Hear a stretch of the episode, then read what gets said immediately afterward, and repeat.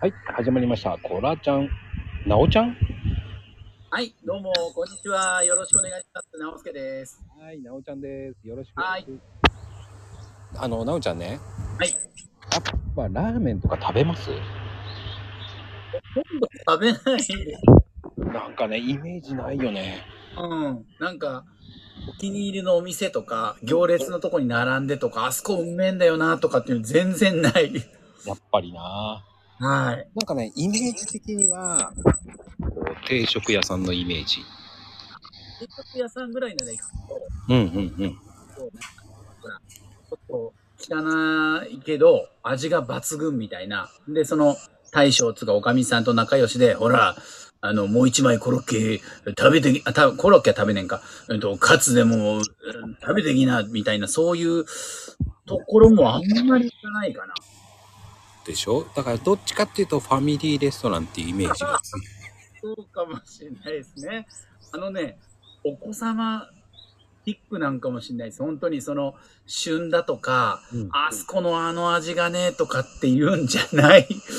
あの、味に関しては本当にダメな感じで過ごしてますけど、過ごしてきた感じがあります。その代わりなんかどっちかっていうとこだわる方は水泳とかそういうのがこだわりそうなイメージが強いかな。まあそうですかね。あの、就活みたいなところは、うんその、やや病的にやらないと気が済まないみたいな、そういう継続はやっぱりしますね。ああ、やっぱりね。はい。うん。だからそういうのはね、なおちゃんらしさでいいと思うんですよ。水泳もね、あのーまあ、大人になってからもやってた時には、都市対抗大会とか出て、何十歳代みたいな。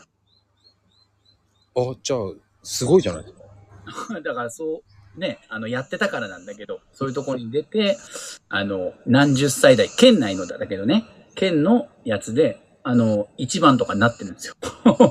一番とかすげえな、なおちゃん。あの、おじちゃんになって、かつてのスイマーは、泳がなくなってれば大会出ても大したことないんですよ。そうなんですよかつて勝てなかったやつにね、はい。そう。自分が高校生の時とかね。でも、は大人になって泳ぎ続けてれば、勝っちゃうんですよ。ああ、溺れてんじゃねっていう、 あの、どっかでね、ありましたけど、そう、バタフライもね、練習してれば、まあ、短い距離ならなんとかね、あの、やりきっちゃうんで。そうなんですそういうね、なおちゃんの深掘りができたと思います。今日もありがとうございました、なおちゃん。ありがとうございます。ではでは。